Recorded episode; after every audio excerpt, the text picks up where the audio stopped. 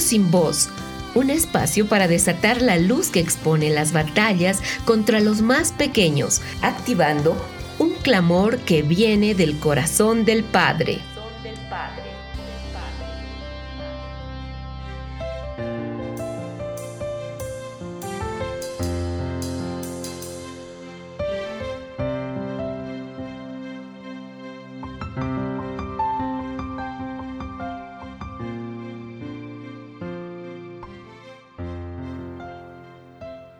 La bienvenida a toda la audiencia a nuestro programa Niños sin Voz.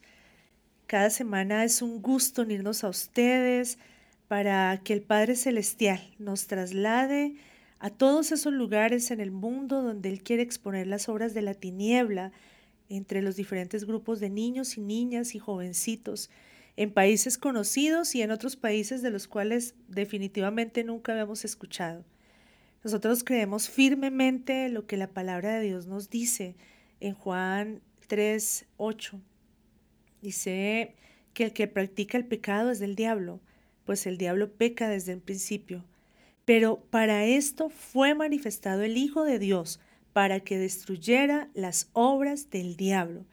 Y en este tiempo en que el Hijo de Dios está siendo manifestado para cada uno de estos niños que cada semana estamos visitando y presentando frente a ustedes delante del trono de Dios, se cumple esta palabra. Creemos que Dios ha empezado a destruir las obras del diablo, a establecerlo en la tierra. Una vez más, desde Colombia, Lorena Beltrán en Barranquilla y quien les habla Ángela Narváez desde Bogotá. Estamos aquí para levantar un clamor por los niños de las naciones. Bienvenidos. Así es, le damos un cordial y caluroso abrazo a todos los que hoy se están conectando al programa y ciertamente creemos a esta palabra, creemos a la manifestación del Hijo de Dios en cada lugar donde estamos hablando cada semana. La semana pasada precisamente estuvimos hablando acerca de las niñas en Afganistán acerca del matrimonio infantil, el abuso sexual y la práctica del Bachapós. Así que eh, para los que pudieron escuchar el programa, fue un cuadro muy terrible y muy tremendo el que estamos viendo allí, pero también pudimos soltar la palabra de Dios y lo que Dios está diciendo acerca de esto. Así que sabemos que comenzaremos a escuchar las cosas que Dios hará en medio de Afganistán. De hecho, Lorena, eh, esta semana teníamos reportes de equipos de intercesión de diferentes lugares que Dios ha llamado a través del programa a ponerse en la brecha por estos niños y muy específicamente de niños de Pakistán y las niñas en Afganistán. Y, me bendecía mucho escuchar una profeta que me llamó clamando, gimiendo, y ella me decía que, en un tiempo de intercesión el Señor los había puesto a, a pedir perdón en nombre de aquellos hombres que cometían estos abusos terribles contra las mujeres, porque Dios quería tener misericordia de ellos. Y la verdad eh, golpea mucho el corazón las cosas que, que, a veces descubrimos y que escuchamos, pero qué tremendo es poder conocer las profundidades del corazón del Padre, que no solamente está aquí para eh, liberar y sanar a los niños, sino también para enderezar todas esas sendas torcidas y, y recuperar toda esa tierra que el diablo ha robado. Así que honramos al Señor también por eso. Escuchar esto nos motiva muchísimo a seguir intercediendo y seguir declarando la voz de Dios sobre los niños de cada lugar. Por eso queremos invitarlos a que nos sigan escribiendo y nos hagan llegar sus correos. Niños sin voz. Para unirte al clamor por los niños, escribe al email levantando mi voz gmail.com. Hoy el Señor nos convoca a una nación muy amada, y es la nación de Haití, para enfocar y denunciar la esclavitud infantil. La palabra para esta práctica de esclavitud en creole, la, lengua nativa, es restabek, que significa quedarse con. Es una forma de esclavitud infantil moderna en Haití que surge de la desafiante historia de esta nación afectada por la esclavitud, por la pobreza, por los desastres naturales y muchos otros problemas. Las razones visibles por las que la práctica de Restavec persiste en Haití son muy complejas, desde las condiciones económicas hasta las actitudes culturales hacia los niños. Pero lo que es aún mucho más complejo es la razón invisible de la cual vamos a estar hablando más adelante.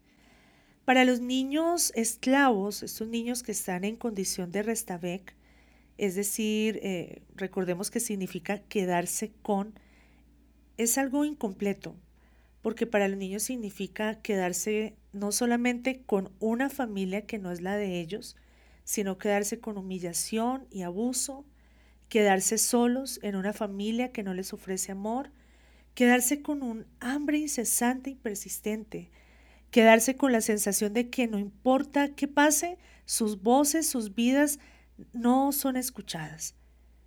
Según la Fundación Restavec Freedom, si preguntas a los niños haitianos qué necesitan o qué desean, ellos van a ofrecer una respuesta simple. Todo lo que quiero es ser tratado como humano. Y esta es una respuesta muy dura, Lorena, que el deseo de los niños en Haití que están en esta condición, lo que, lo que más anhelen es que sean tratados como humanos. Es, es duro de escuchar. Pero para comprender cómo las generaciones de una nación llegan a una condición tan desesperada, tú nos vas a compartir sobre la historia de la esclavitud en esta nación. Así es, Angelita. Haití es una nación que hace parte de la primera puerta continental que los españoles tomaron al arribar América en 1492 a la isla que llamaron la Hispaniola. Este territorio estaba ocupado mayormente por indígenas taínos que eran muy tranquilos. Pero al arribo de Colón, con la espada y la cruz cambiaron la historia de este lugar esclavizando a los taínos hasta casi exterminarlos. Entonces el fraile Bartolomé de las Casas se levantó en la supuesta defensa de los indígenas, diciendo que era injusto e intolerable lo que sucedía con los indígenas, pero también sugiriendo que exportaran desde África mano de obra esclava. Hay que decir que literalmente fue muy supuesta, supuesta defensa entre comillas, porque esta intervención de Bartolomé de las Casas es muy contradictoria. ¿Cómo va a decir que no se pueden esclavizar más a los indígenas, que por cierto él se pronunció cuando ya estaban casi exterminados, pero sí va a sugerir que se esclavicen a los africanos? Ahora, esto tiene una explicación y es que para los españoles en ese tiempo y en especial para los clérigos, era normal tener esclavos y bueno, ya conocemos la historia que precisamente los religiosos consideraban a los negros africanos como personas sin almas, los consideraban algo menos que un animalito. Estos mismos religiosos católicos se encargaron de difundir esa mentira y lo más chocante es que también usaron las escrituras para justificar la esclavitud. A la par de esto, España se enriquecía con el oro encontrado en la Española y esto hizo que piratas franceses también se interesaran en la isla y como Francia también quería tomar el botín, decidió legalizar a los piratas dándoles el estatus de colonos franceses. Así que se establecieron dos grandes potencias europeas en la isla, los franceses en el lado que ahora conocemos como Haití y los españoles en lo que conocemos como República Dominicana.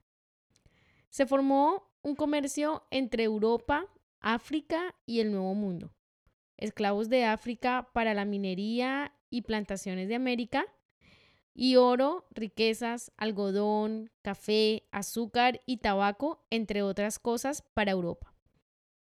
En Haití, un solo colono tenía al menos 10 esclavos y se estima que al menos un tercio de los esclavos moría al poco tiempo de su llegada. Para mantenerlos controlados, los esclavos africanos eran torturados con golpes, sufrían mutilaciones y muchos eran hasta crucificados, hervidos vivos en caña de azúcar y violados. Imagínate qué terrible esto, Angelita. Sí, escuchar todas estas torturas realmente es desgarrador.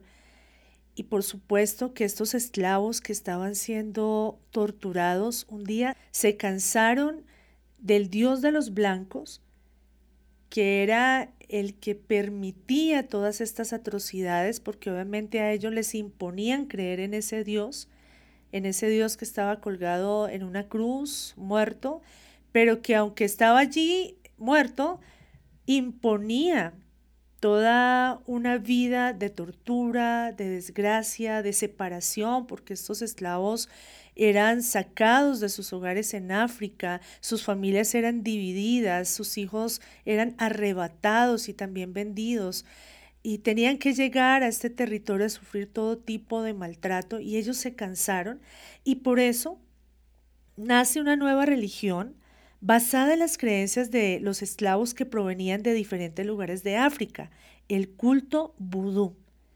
El vudú es una religión basada en la relación con la muerte y con los ancestros, que combina diferentes prácticas de ocultismo y hechicería.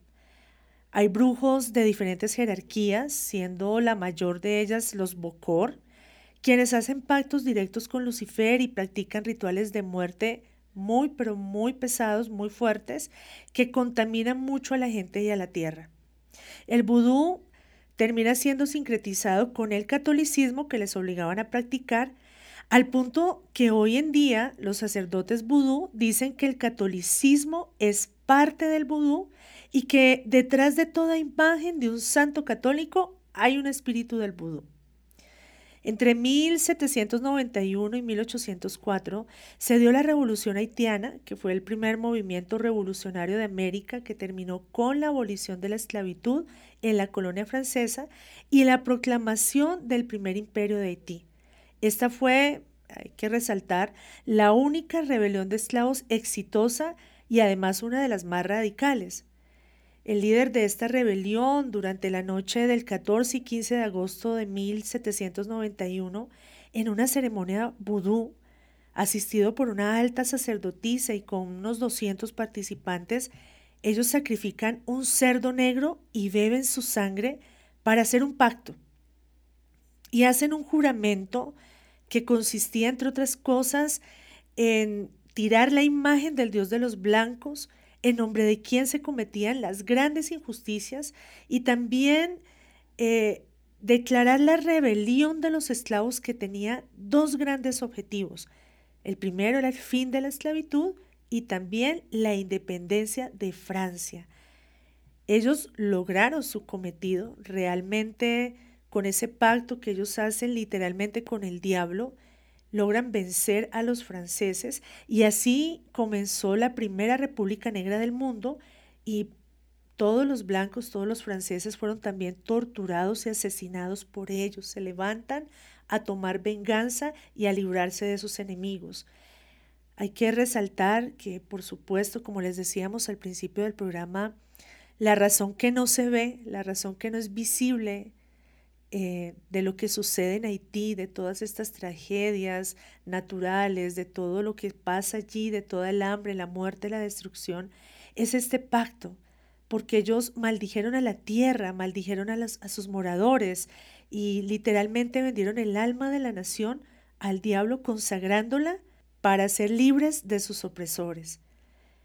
Y esto es eh, muy triste porque nosotros podíamos entender que ellos en la desesperación de quitarse ese yugo opresor tan terrible que Francia ejercía sobre ellos, tomaron esta terrible decisión que hasta el día de hoy tiene graves consecuencias en esta nación.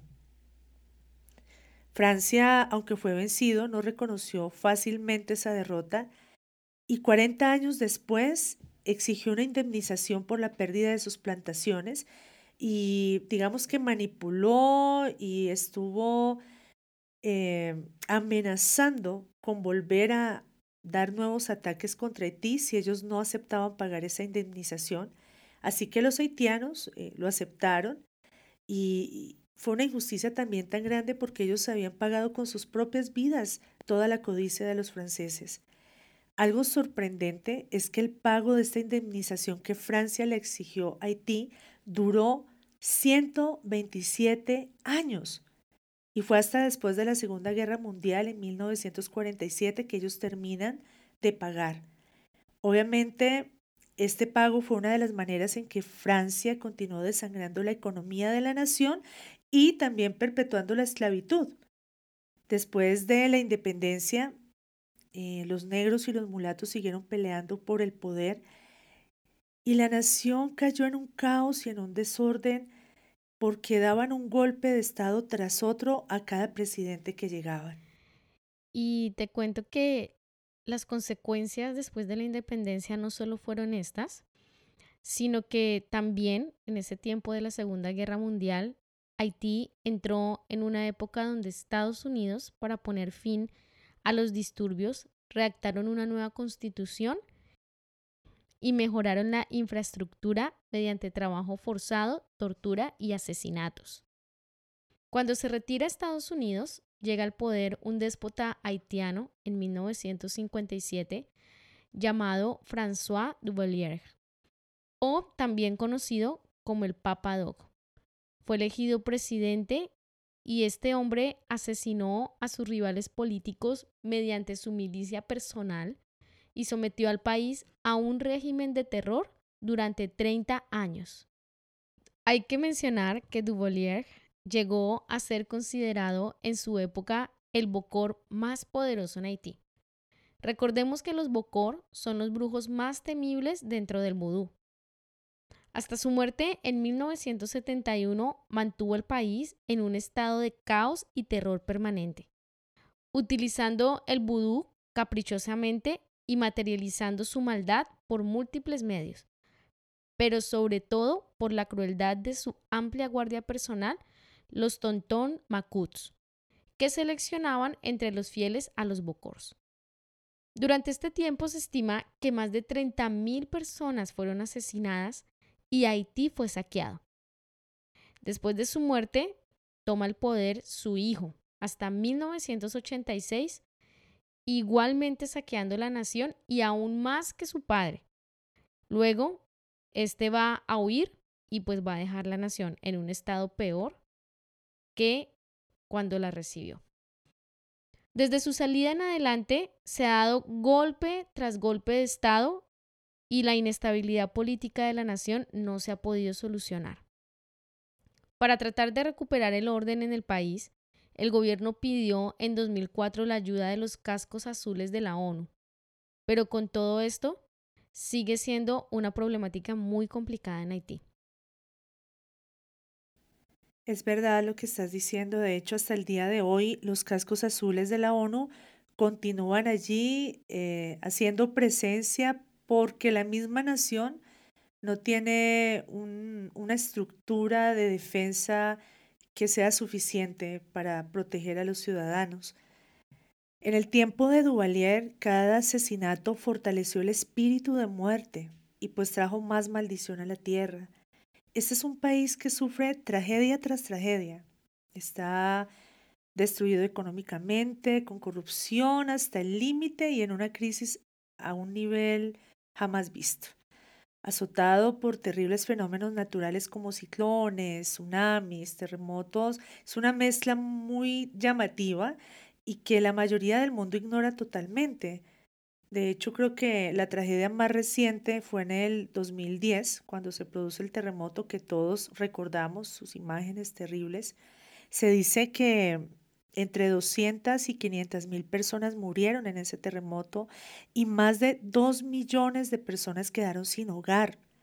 La ayuda internacional no se hizo esperar y las ONGs inundaron el país al punto que hoy día eh, Haití se le da el nombre de la República de las ONGs. Esto quiere decir que la mayoría de la economía de la nación depende de ellas.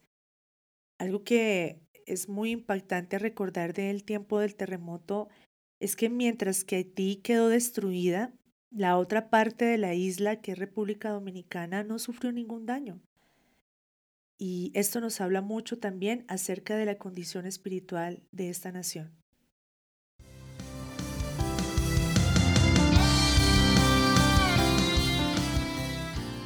Activando tu voz. Activando tu voz. Mi voz. Nuestra voz. Por los niños que no tienen voz. Que no tienen voz.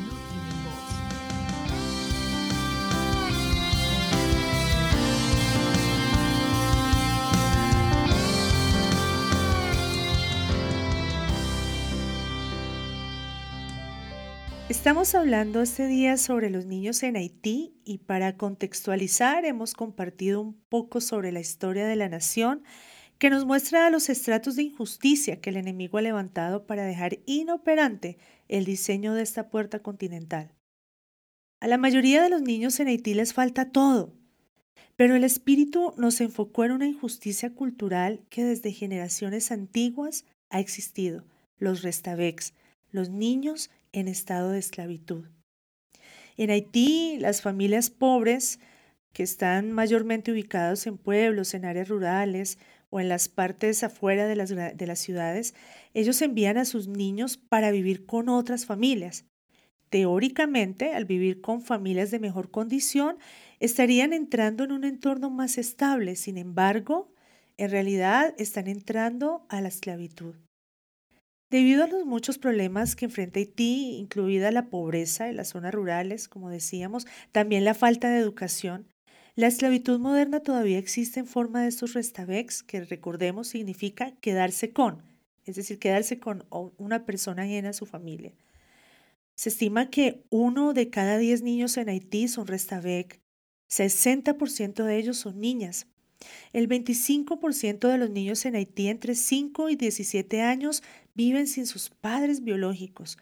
Se estima que solo a un 20% de los Restavec, la familia que los recibe, les permite ir al colegio, pero ese número se reduce al 1% respecto a la escuela secundaria. El 80% de los niños haitianos en situación de esclavitud sufren abusos físicos muy graves golpes, maltratos, insultos, humillaciones, y el 30% son víctimas de abusos sexuales, dice un informe de la Organización Internacional de Migración. La Fundación Cristiana Restavec Freedom narra cómo es el proceso para que un niño se convierta en esclavo. El niño nace generalmente en una familia que vive en una comunidad rural y en estas regiones la totalidad de la población está completamente empobrecida una familia vive con menos de 2 dólares al día. Debido a que Haití tiene una de las tasas de natalidad más altas de la región, un niño usualmente nace en una familia con demasiadas bocas para alimentarse. Además, dado que las pocas escuelas del país se encuentran principalmente en centros urbanos, el niño no tiene ninguna esperanza de obtener una educación por lo tanto, están destinados a continuar el ciclo de pobreza. Y es por eso esas cifras tan altas que tú nos estabas comentando anteriormente. Sin embargo, los padres creen que hay una solución. Ellos ven al enviar a su hijo o hija a vivir con una familia en la ciudad la oportunidad de liberarse de la carga económica y de mantener a su hijo alimentado y vestido. Una boca menos para alimentar es un poco más de comida para todos. Al enviar el niño a la ciudad, se dicen a sí mismos, le darán la oportunidad de ir a la escuela. Se imaginan a su hijo como dueño de una tienda o tal vez incluso como un médico. Entonces los padres hablan con un pariente o un conocido o incluso puede llegar a ser hasta un extraño que vive en una de las ciudades de Haití y lo entrega a veces a cambio de un poco de dinero o con la promesa de trabajar a cambio de educación para el niño. Eso que está relatando a mí me conmueve mucho pensar en esos padres que entregan a su hijito con ese sueño de verlo algún día como un profesional o con oportunidades mejores y esta fundación comenta que muchos de los niños cuando son entregados en las ciudades pierden el contacto aún con sus familias no tienen forma de contactarlos y qué triste es ver que ese sueño pues no difícilmente se hace realidad, ¿no? Y, es que aunque hay una intención buena por parte de los padres, esta es una forma de trata de personas, porque cuando el niño es explotado por su trabajo, pues está practicando la esclavitud moderna.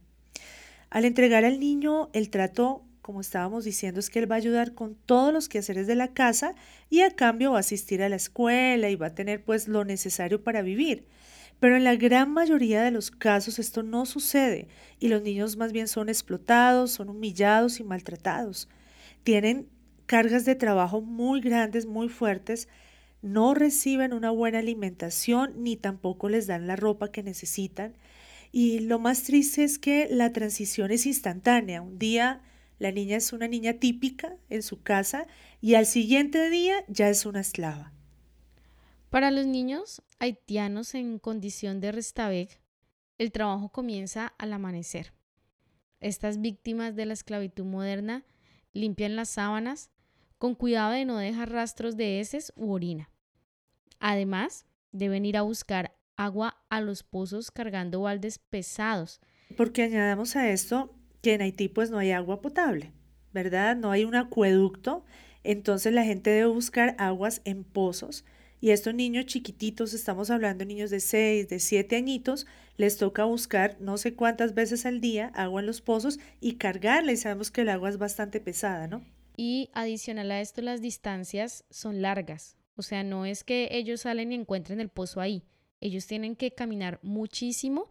A, a veces pueden ser hasta dos horas ir a buscar el agua y regresar con estos tanques tan pesados. Adicional, tienen que preparar comida y mientras la familia a la que sirve come, ellos continúan trabajando y si tienen suerte podrán comer de las obras.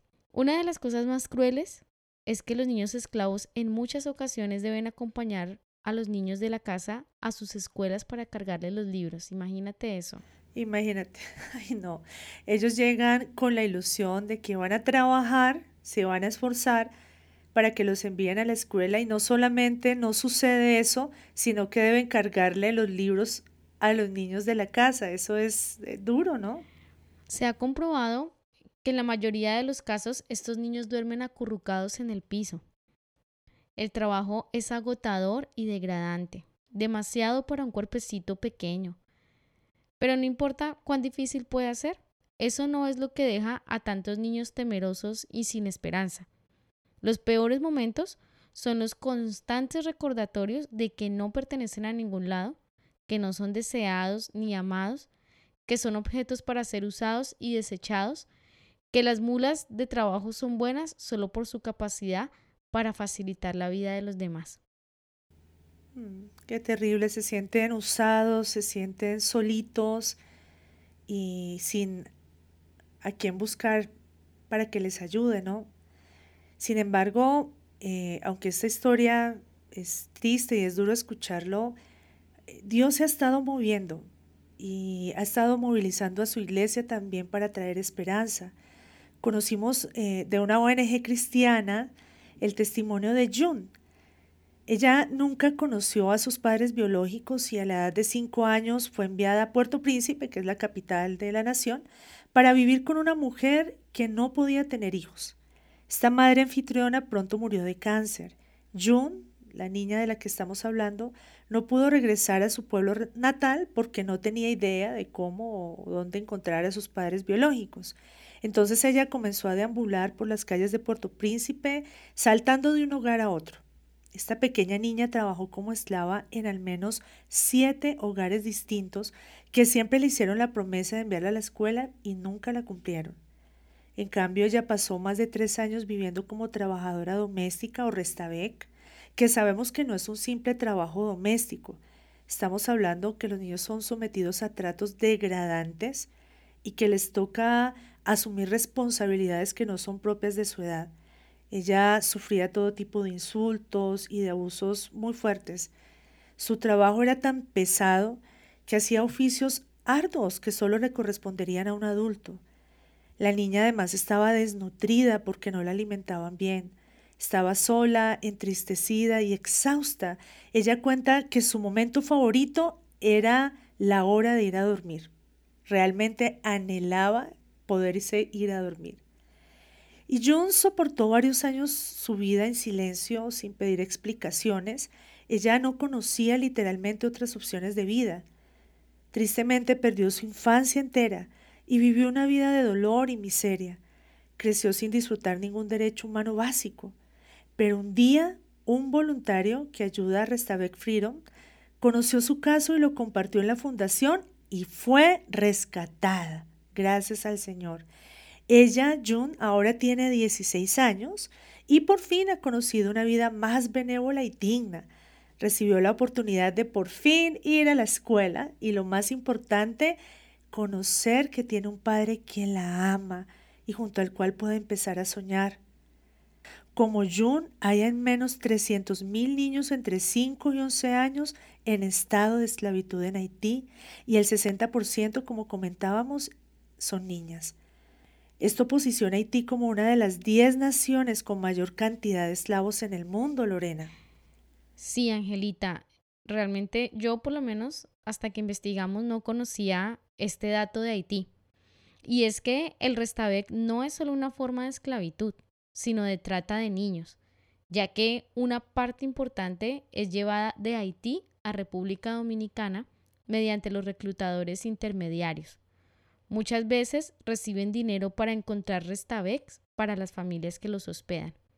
El nuevo Herald obtuvo un informe de UNICEF cuyo contenido no fue publicado en República Dominicana, el cual afirma que la red de cruce de la frontera involucra a traficantes haitianos, choferes dominicanos y soldados del ejército dominicano.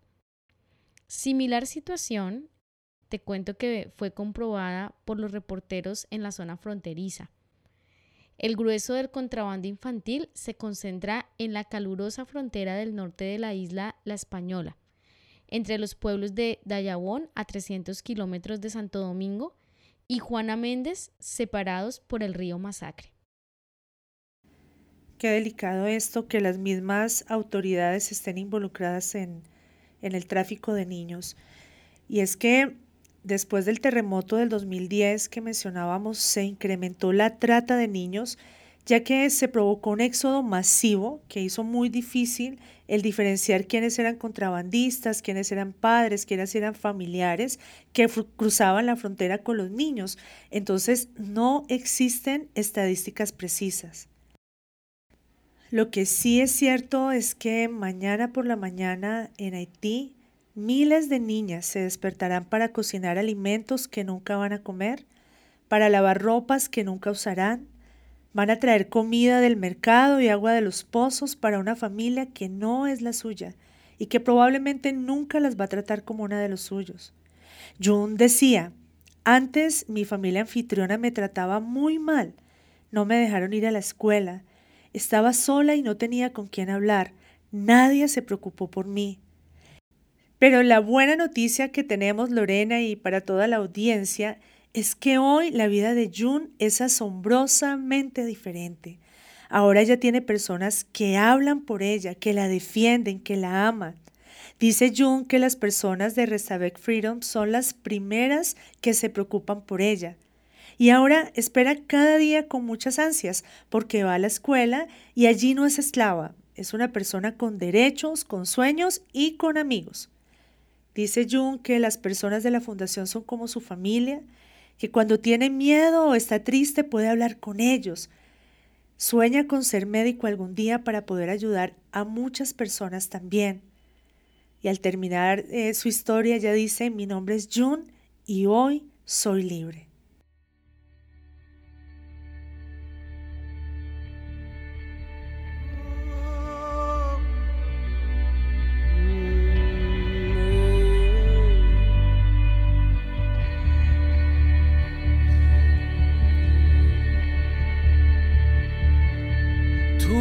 Estás llamando y me dejó llevar.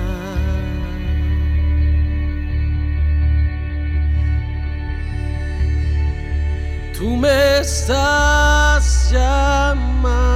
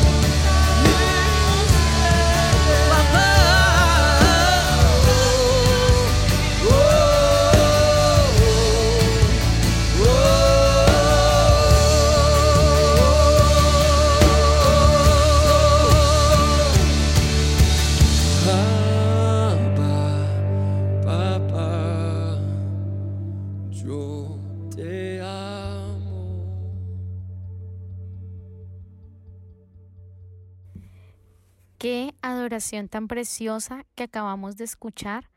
El Señor nos daba esta canción como una declaración sobre la tierra de Haití y nosotros lo creemos. Como decía Angelita en el bloque anterior, a los niños haitianos les falta todo. En la nación básicamente hay dos clases sociales, una minoría muy rica y una enorme mayoría en pobreza y miseria ancestral. Los niños empiezan su escuela tarde, aproximadamente a los 8 años. El gobierno tiene una inversión mínima en la educación y por eso el 85% de las escuelas son privadas, aunque de bajísima calidad educativa, ya que en el país no hay ningún tipo de inspección. Que sean escuelas privadas hace que muchos padres no puedan pagar las matrículas ni mensualidades y miles de niños no tienen ninguna oportunidad de educarse. Según estudios publicados a inicios del 2020, se estima que al menos el 50% de los niños menores de 15 años son analfabetas en Haití. Otro dato dice que el 66% de los niños menores de 5 años sufren de anemia y desnutrición y unos 50.000 niños más sufren desnutrición aguda severa. También está el SIDA, que ha sido otro de los grandes azotes de la nación. Hay hipótesis que ubican a Haití como el puente por donde pasó el VIH de África a Occidente, por ser en los años 80 y 90 uno de los principales destinos del turismo sexual y hasta el día de hoy la incidencia en jóvenes y adultos de la enfermedad es muy alta. Sí, también tenemos que decir que 10 años después del terremoto, hay cálculos que unas 34 mil personas continúan viviendo en 22 campos de refugio, que hay unas 6 millones de personas que no disponen de suficientes alimentos y el 35% de la población apenas come una vez al día arroz y cuando se puede frijol.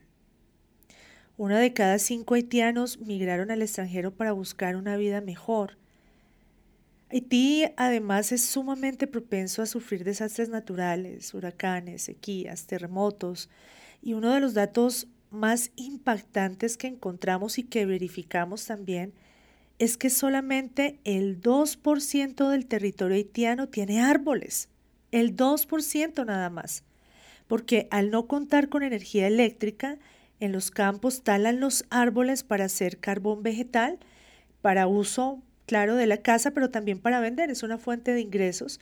Y en algunos lugares donde ya no se encuentran árboles, empezaron a desenterrar las raíces porque pues no había nada más. Entonces esto ha hecho que la tierra se dañe y el 85% de los alimentos son importados porque la tierra está seca, erosionada, estéril y ya no produce comida. La mayoría de los pobladores han perdido el interés o la experiencia para cultivar. Y encontrábamos un video donde el expresidente de Estados Unidos, Bill Clinton, declaraba que él le había hecho un daño muy grande a ti y decía, fui yo, no fue nadie más, yo fui el culpable porque pensando en lo bendecida que es la nación, en los tantos recursos que tenemos, Pensé que era muy importante poderlo compartir con los más necesitados y empezó él a enviar arroz a, hacia Haití a precios muy muy bajos, diciendo que pues era la forma de ayudar al hambre en Haití. Pero lo que sucedió es que el precio era tan bajo que los cultivadores locales no pudieron competir y pues tuvieron que dejar los cultivos y en Haití hasta el día de hoy no se volvió a cultivar arroz y así ha sucedido con muchos otros productos. Entonces la, tierra está improductiva y los alimentos son muy, muy costosos. Eso también pues agrava la condición de hambre y desnutrición en la nación. Entre las muchas desgracias en las que por más de 500 años ha estado ahogada Haití, el Padre nos habló de la esclavitud, nos mostró una nación, la creación y generaciones esclavas. Veíamos el duro yugo que España y Francia pusieron sobre los indígenas y sobre los africanos y que se ha heredado hasta el día de hoy, sometiéndolos a, una cruel esclavitud, no solamente en Haití ni en la isla española, sino a todo el continente. La gran diferencia con esta nación es que en el desespero por librarse de ese yugo opresor, pactaron su libertad con el diablo. Leer ese juramento que ellos hicieron es muy doloroso, como les contábamos, porque en el nombre del Dios de los blancos se cometieron muchas atrocidades y ellos interpretaron a ese Dios como el enemigo del cual debían ser liberados. Por eso cuando nos presentamos frente al Padre en intercesión, lo primero que vino sobre nosotros fue una percepción muy fuerte, muy fuerte de la misericordia y del amor de su corazón hacia ti. Eso nos conmovió profundamente, nos estremeció. Y él nos hacía entender que los haitianos fueron engañados y que cayeron en la propia red que tendieron, de la cual no han logrado salir. Vimos que la tierra está bajo maldición, llena de dolor, de muerte, con un gemido, con un clamor tremendo. Y también vimos que la tierra no reconoce a sus moradores, no los bendice. Y, y ese clamor sube aún en contra de ellos por todo lo que continuamente le hacen, contaminándola con sangre. Entonces, fuimos llamadas con nuestro equipo, el equipo de Niños sin Voz, a presentarnos por Haití para clamar que esos yugos del infierno sean quitados y esta nación con sus niños, con las familias y con la tierra salgan a libertad. Y en este momento invitamos a la audiencia que pueda unirse con nosotros y podamos posicionarnos en la eternidad para unirnos al clamor por Haití. Amén. También el Espíritu Santo nos da testimonio que el Evangelio que llegó a la Hispaniola y a nuestro continente a través de los españoles es un falso Evangelio. Gálatas capítulo 1, verso 8 y 9 dice, Pero si aún nosotros o un ángel del cielo anunciara un evangelio contrario al que os anunciamos sea anatema. Como antes hemos dicho, también digo ahora otra vez. Si alguno os anuncia otro evangelio contrario al que recibisteis, sea anatema. El evangelio proclamado en la española es contrario al evangelio del reino de Dios. Por lo tanto, declaramos en esta hora que es un anatema Pedimos perdón por traer una falsificación del Evangelio y por consagrar la tierra a ídolos y por usar el nombre de Dios para robar, torturar y masacrar a los indígenas. Pedimos perdón por no honrar la imagen de Dios en cada hombre, mujer y niño indígena y africano que fueron esclavizados y asesinados. Sí, Señor, también en el nombre de Jesucristo venimos a denunciar el falso protectorado de Bartolomé de las Casas sobre los indígenas de América.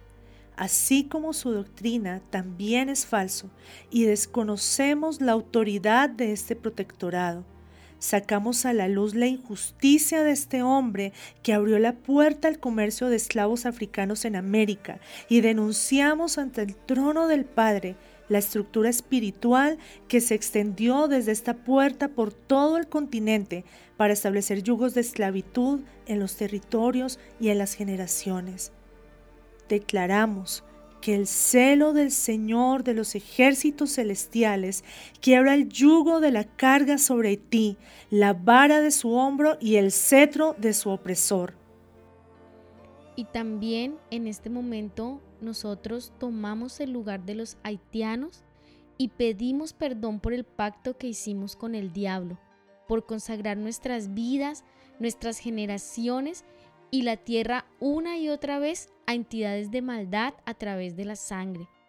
Perdona porque asesinamos a hombres blancos en venganza, llenando así la tierra de sangre, convirtiéndola en un territorio seco e infértil. Pedimos que tu misericordia, Señor, haga que hoy se rasguen los velos de engaño que nos han enseguecido y podamos conocer al Dios verdadero. Que el espíritu de engaño que se posicionó en nuestra tierra sea confrontado por el espíritu de la verdad y la verdad irrumpa poderosamente en nuestra nación, trayendo la libertad que tanto anhelamos. Libéranos, Señor, de la oscuridad y la muerte que nos rodea. Por amor a ti mismo, sálvanos. Señor, y desde tu trono, Padre, venimos a anunciar por el Espíritu de la verdad que está en nosotros y que nos guió hacia ti.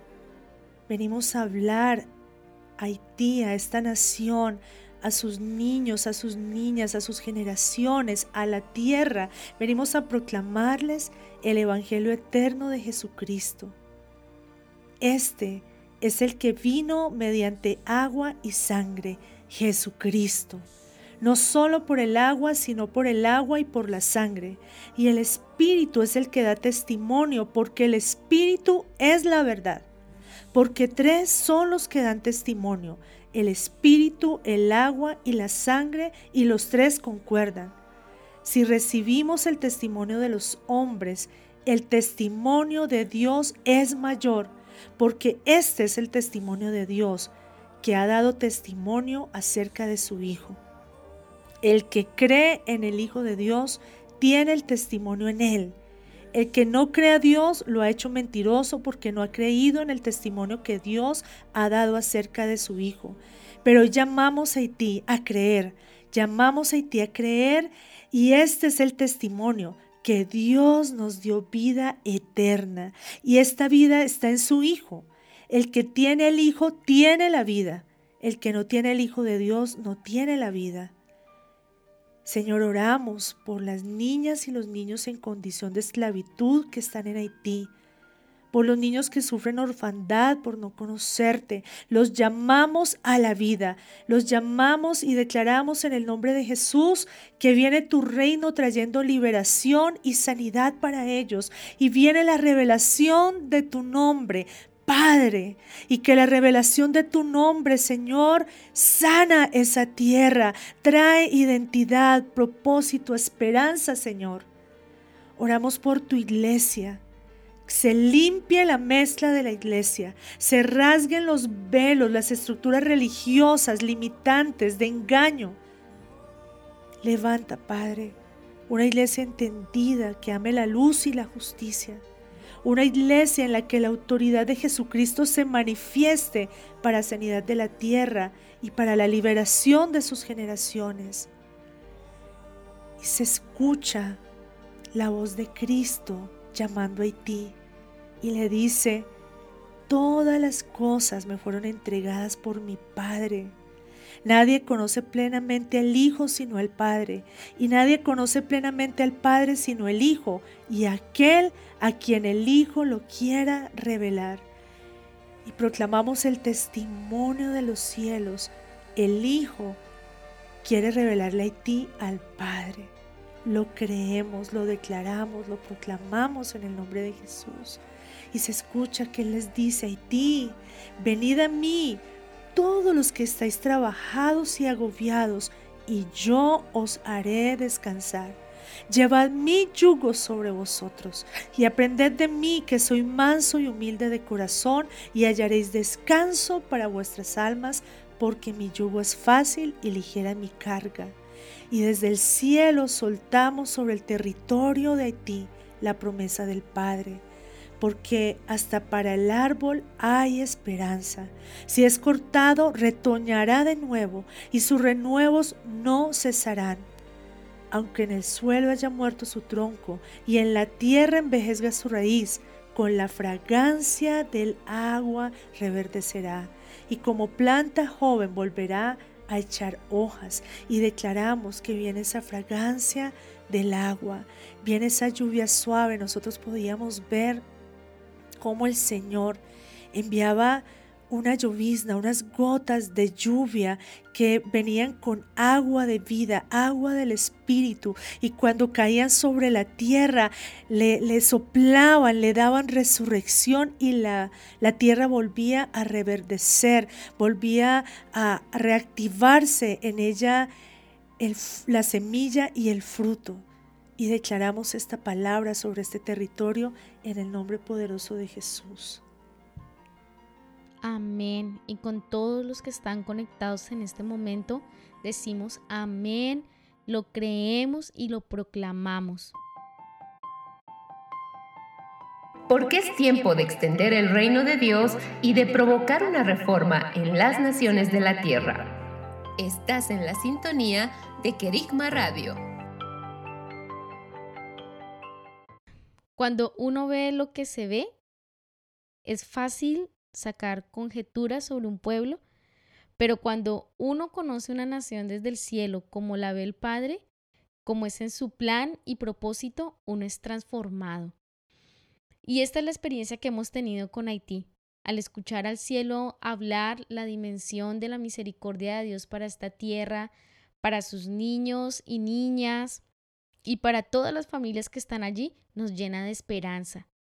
Y los convocamos a todos ustedes a que continuemos orando por los niños de esta nación hasta que todos salgan a libertad.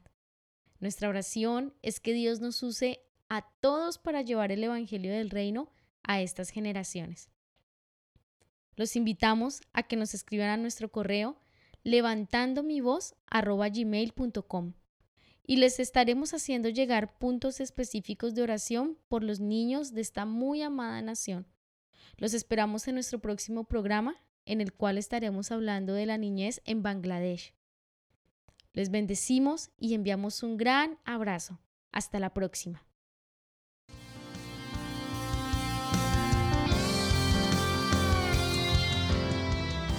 Este fue tu programa Niños sin voz.